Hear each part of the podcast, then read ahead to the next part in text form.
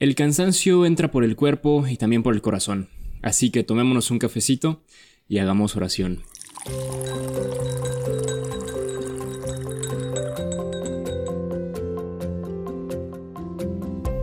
Hola, espero que te encuentres bien. Te saluda Luis Pano y estoy aquí eh, porque Montem me invitó a pasar un rato contigo en este podcast. Muchas gracias por eso, Montem. Eh, quisiera decir antes de empezar que se me hace muy padre la idea de que eh, distintas personas compartan su experiencia dentro de la fe católica en un tema en específico, pero con distintas voces que hablan de lo mismo, pero con perspectivas distintas. En fin, eso está muy genial. Hoy quiero hablarte de la presencia de Dios. Quiero compartirte algunas ideas al respecto y después darte algunas herramientas que nos pueden ayudar en nuestro andar, ¿ok? Pero el tema de hoy es la presencia de Dios. Así que vamos comenzando y vamos a empezar por esto. Una cita de camino, el libro de San José María Escriba de Balaguer, el número 273. Solo, no estás solo. Te hacemos mucha compañía desde lejos. Además, Asentado en tu alma en gracia, el Espíritu Santo, Dios contigo, va dando tono sobrenatural a tus pensamientos, deseos y obras. Estamos siempre en la presencia de Dios. Puede que nos sea complicado entenderlo, en fin, no es algo que a fin de cuentas tengamos que entender, sino más bien vivir. Pero también, en realidad, la mayoría de las veces puede que se nos olvide este hecho, ¿no? Pero bueno, siempre estamos en la presencia de Dios. Y este numeral de camino a pesar de no solo nos indica esta idea, sino que también eh, menciona algo que nos indica que podemos ir transformándonos en, en alguien distinto cada vez, porque dice, además, asentado en tu alma en gracia, el Espíritu Santo, que es Dios contigo, va dando tono sobrenatural a tus pensamientos, deseos y obras. El, para mí, el va dando quiere decir que esto es un proceso, es decir, no pasa de la noche a la mañana, sino más bien es una lucha diaria eh, en la vida de cada quien. ¿Ok? Entonces, creo que vale la pena mencionar una o dos cosas respecto a ese badando, a ese proceso. En nuestro andar diario, creo que buscamos cada quien expresarnos ante el mundo de la manera en la que somos, o al menos intentamos hacer esto. Em, pero curiosamente ese como somos es también un proceso porque somos personas cambiantes, somos personas que estamos en constante crecimiento. Y en ese desarrollo es donde creo que tenemos que ir buscando puntos en específico para vivir la presencia de Dios en nuestra vida. A lo que me refiero es que, dependiendo de la personalidad de cada quien, aquello que nos hace únicos, es decir, las características que tenemos, nuestra manera de ser, podemos notar qué características nos pueden ayudar a tener presente la presencia de Dios en nuestra vida. Eh, a través de, por ejemplo, sentir consuelo, sentir la compañía en un momento de oración, la compañía de Cristo, eh, a veces sentir, pues sobre todo esa tranquilidad, esa paz en nuestro corazón. Pero bueno, independientemente de cuál sea nuestra personalidad, eh, todos nosotros somos una unidad perfecta de cuerpo y alma.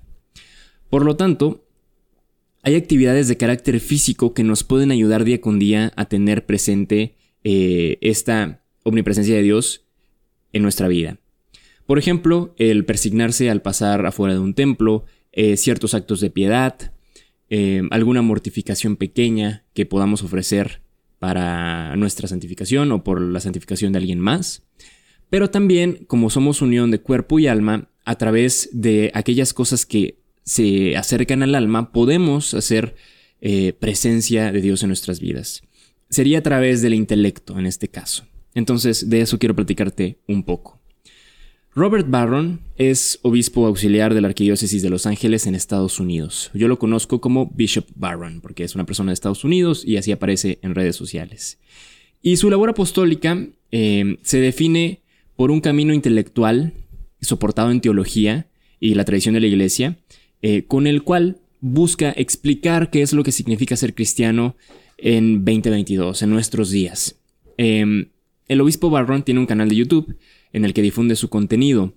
Em, su línea de contenido, es decir, digamos como que la asociación que se dedica a todo esto se llama Word on Fire, pero él lo puedes encontrar como Bishop Barron o Robert Barron. En fin, yo quiero platicarte de una charla que tiene él que la puedes encontrar en YouTube, que se llama Ideas Have Consequences. Em, ahora, aquí quiero hacer un paréntesis, no nos olvidemos, te estoy hablando de la presencia de Dios en nuestra vida, eh, de que tenemos que hacer conciencia de ello y que podemos poner los medios para recordarnos esta presencia. Regresemos a la charla. Ideas Have Consequences. En esta charla, el obispo Barron hace una explicación de la situación actual de la sociedad a través de un análisis con base en las líneas de pensamientos de filósofos que en realidad no tienen nada que ver con la iglesia. Eh, por ejemplo, Karl Marx, Friedrich Nietzsche, eh, Foucault y otros. Eh, y nos explica en qué se basan sus líneas de pensamiento, curiosamente sin atacar el trabajo de estos filósofos, ya que el mismo Bishop Barron es un filósofo. Entonces, más, más bien, promueve el hacerse del conocimiento de distintas personas que nos ayude a responder preguntas fundamentales, pero a ser conscientes de qué conocimiento es el que estamos adquiriendo. Em, porque en esta charla, Ideas Have Consequences, todos los filósofos que él cita son personas que vivieron en el siglo XIX o en el siglo XX, y nos explica cómo sus líneas de pensamiento tal vez no fueron abordadas por todos en su tiempo, pero sí cómo fueron convirtiéndose en pensamientos que ahora todos conocemos de una u otra manera. Te voy a poner un ejemplo. Al hablar de socialismo, seguramente viene a nuestra mente eh, Karl Marx, ¿no? Entonces, las cosas tal vez no se toman con todo su peso en su momento, pero evolucionan. Entonces, el obispo Barron dice, las ideas tienen consecuencias porque algunas de ellas germinan con el tiempo y terminan siendo parte de nosotros y parte de nuestro día a día. Ahora, ¿por qué te digo todo esto? Porque creo que tomando en cuenta esta, este pensamiento, ideas have consequences, lo que quiero compartirte es que actualmente estamos bombardeados de información a todo momento y de todo tipo. Entonces, considero que sí es prudente hacer una evaluación de todo aquello que consumimos a manera de información de manera cotidiana. En especial, aquellas cosas que consumimos sin una verdadera intención, es decir, aquello en lo que en nuestro tiempo de no pensar estamos consumiendo, precisamente porque no estamos pensando. Ahora, con esto no quiero sonar retrógrado, ni tampoco te sugiero que hay que negar, eh, negar toda línea de pensamiento. Al contrario, más bien, eh, el pensamiento que quiero compartirte es que, con mayor razón, cada que volteamos a ver una línea de pensamiento, lo responsable sería investigar bien al respecto, para tener una idea completa de lo que significa eso y no solamente quedarse en, el ámbito superficial, donde seguramente nos vamos a encontrar de la crítica y del rechazo a aquello que no va con nosotros, ¿no? Y pues nosotros no estamos llamados a rechazar a las personas, estamos llamados a amarlas.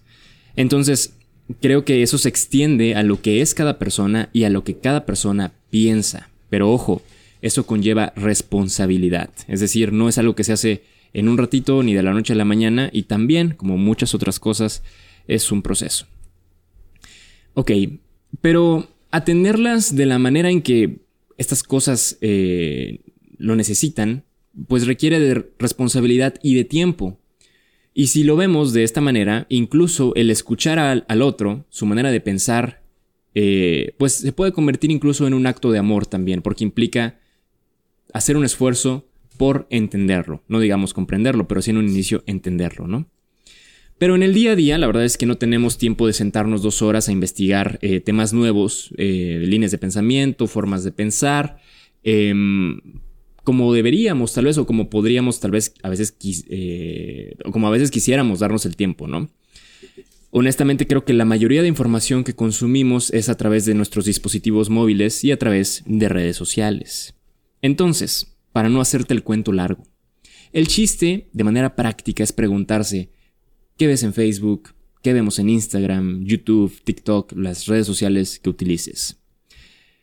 Porque no podemos detenernos respecto a todo aquello que vemos en redes sociales, ¿no? Pero creo que sí podemos hacer un esfuerzo por depurar la información que consumimos en estas redes sociales que se caracterizan por atraparnos eh, visualmente, tener nuestra atención a través eh, del sentido de la, vista y del oído, porque lo que hacen es que cada que regresas al inicio, pues te aparecen cosas nuevas, ¿no? Y están alimentadas por un algoritmo que busca entender tu manera de actuar en estas redes sociales. Entonces, considero que es prudente hacer una depuración de qué es lo que estamos consumiendo en estas plataformas.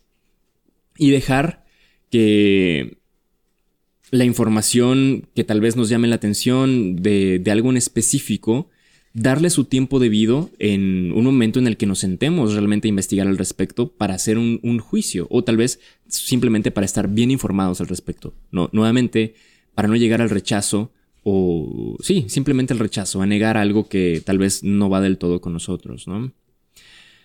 Dicho de otra manera, el punto sería que tus redes sociales no sean una fuente de angustia, de inquietud o de desconsuelo. Más bien que esos minutos que volteas, eh, en los que volteas a ver tu celular en el día, que son varios, seguramente todos lo hacemos, pues que más bien sean minutos útiles para seguir en tus labores del día, que veas algo que digas, wow, esto lo necesitaba ahorita, necesitaba estas palabras de aliento, necesitaba, no sabía esto y ahora, ahora lo sé. En fin, que sean una fuente de apoyo, más bien, más que algo que pues no nos ayude. Recuerda, camino, 273. Solo, no estás solo. Te hacemos mucha compañía desde lejos. Además, asentado en tu alma en gracia, el Espíritu Santo, Dios contigo, va dando tono sobrenatural a todos tus pensamientos, deseos y obras. Y recuerda también, ideas have consequences.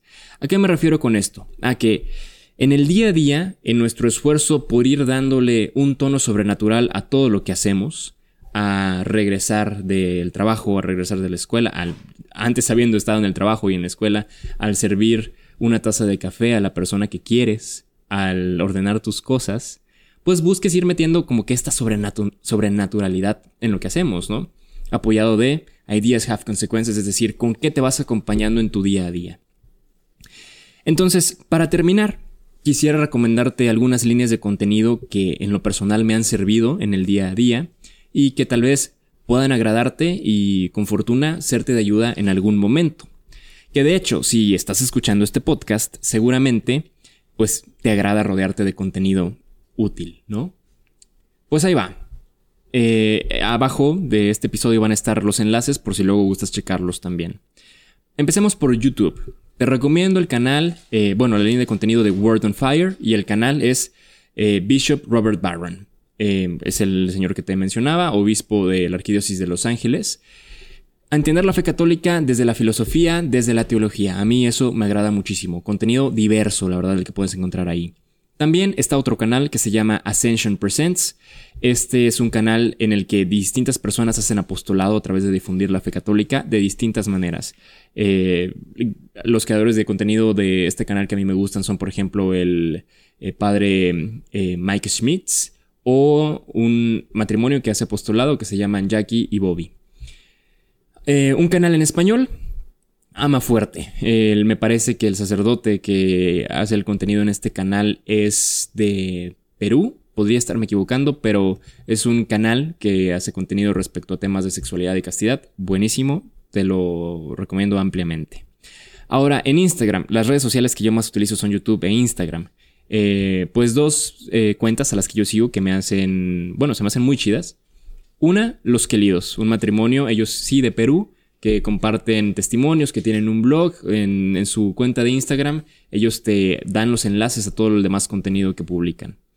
Y otra cuenta también que se llama Sexualidad y Castidad, un matrimonio joven, que curiosamente también son de Perú, me parece. Bien ahí Sudamérica en, en todo el contenido que estás generando. Pero bueno, Los Quelidos y sexualidad y castidad. Todos los enlaces que a los lugares que te mencioné van a estar ahí abajo. Pero en fin, estas serían algunas cuentas eh, de redes sociales que pues creo que pueden ser de muchísima utilidad. Porque pues nos vamos acercando al final de este episodio. Recuerda, solo no estás solo. Te hacemos mucha compañía desde lejos. Además, asentado en tu alma en gracia, el Espíritu Santo, Dios contigo, va dando tono sobrenatural a todos tus pensamientos, deseos y obras. Ánimo que esto es un proceso. Él nos llamó y nosotros venimos. Hasta la próxima.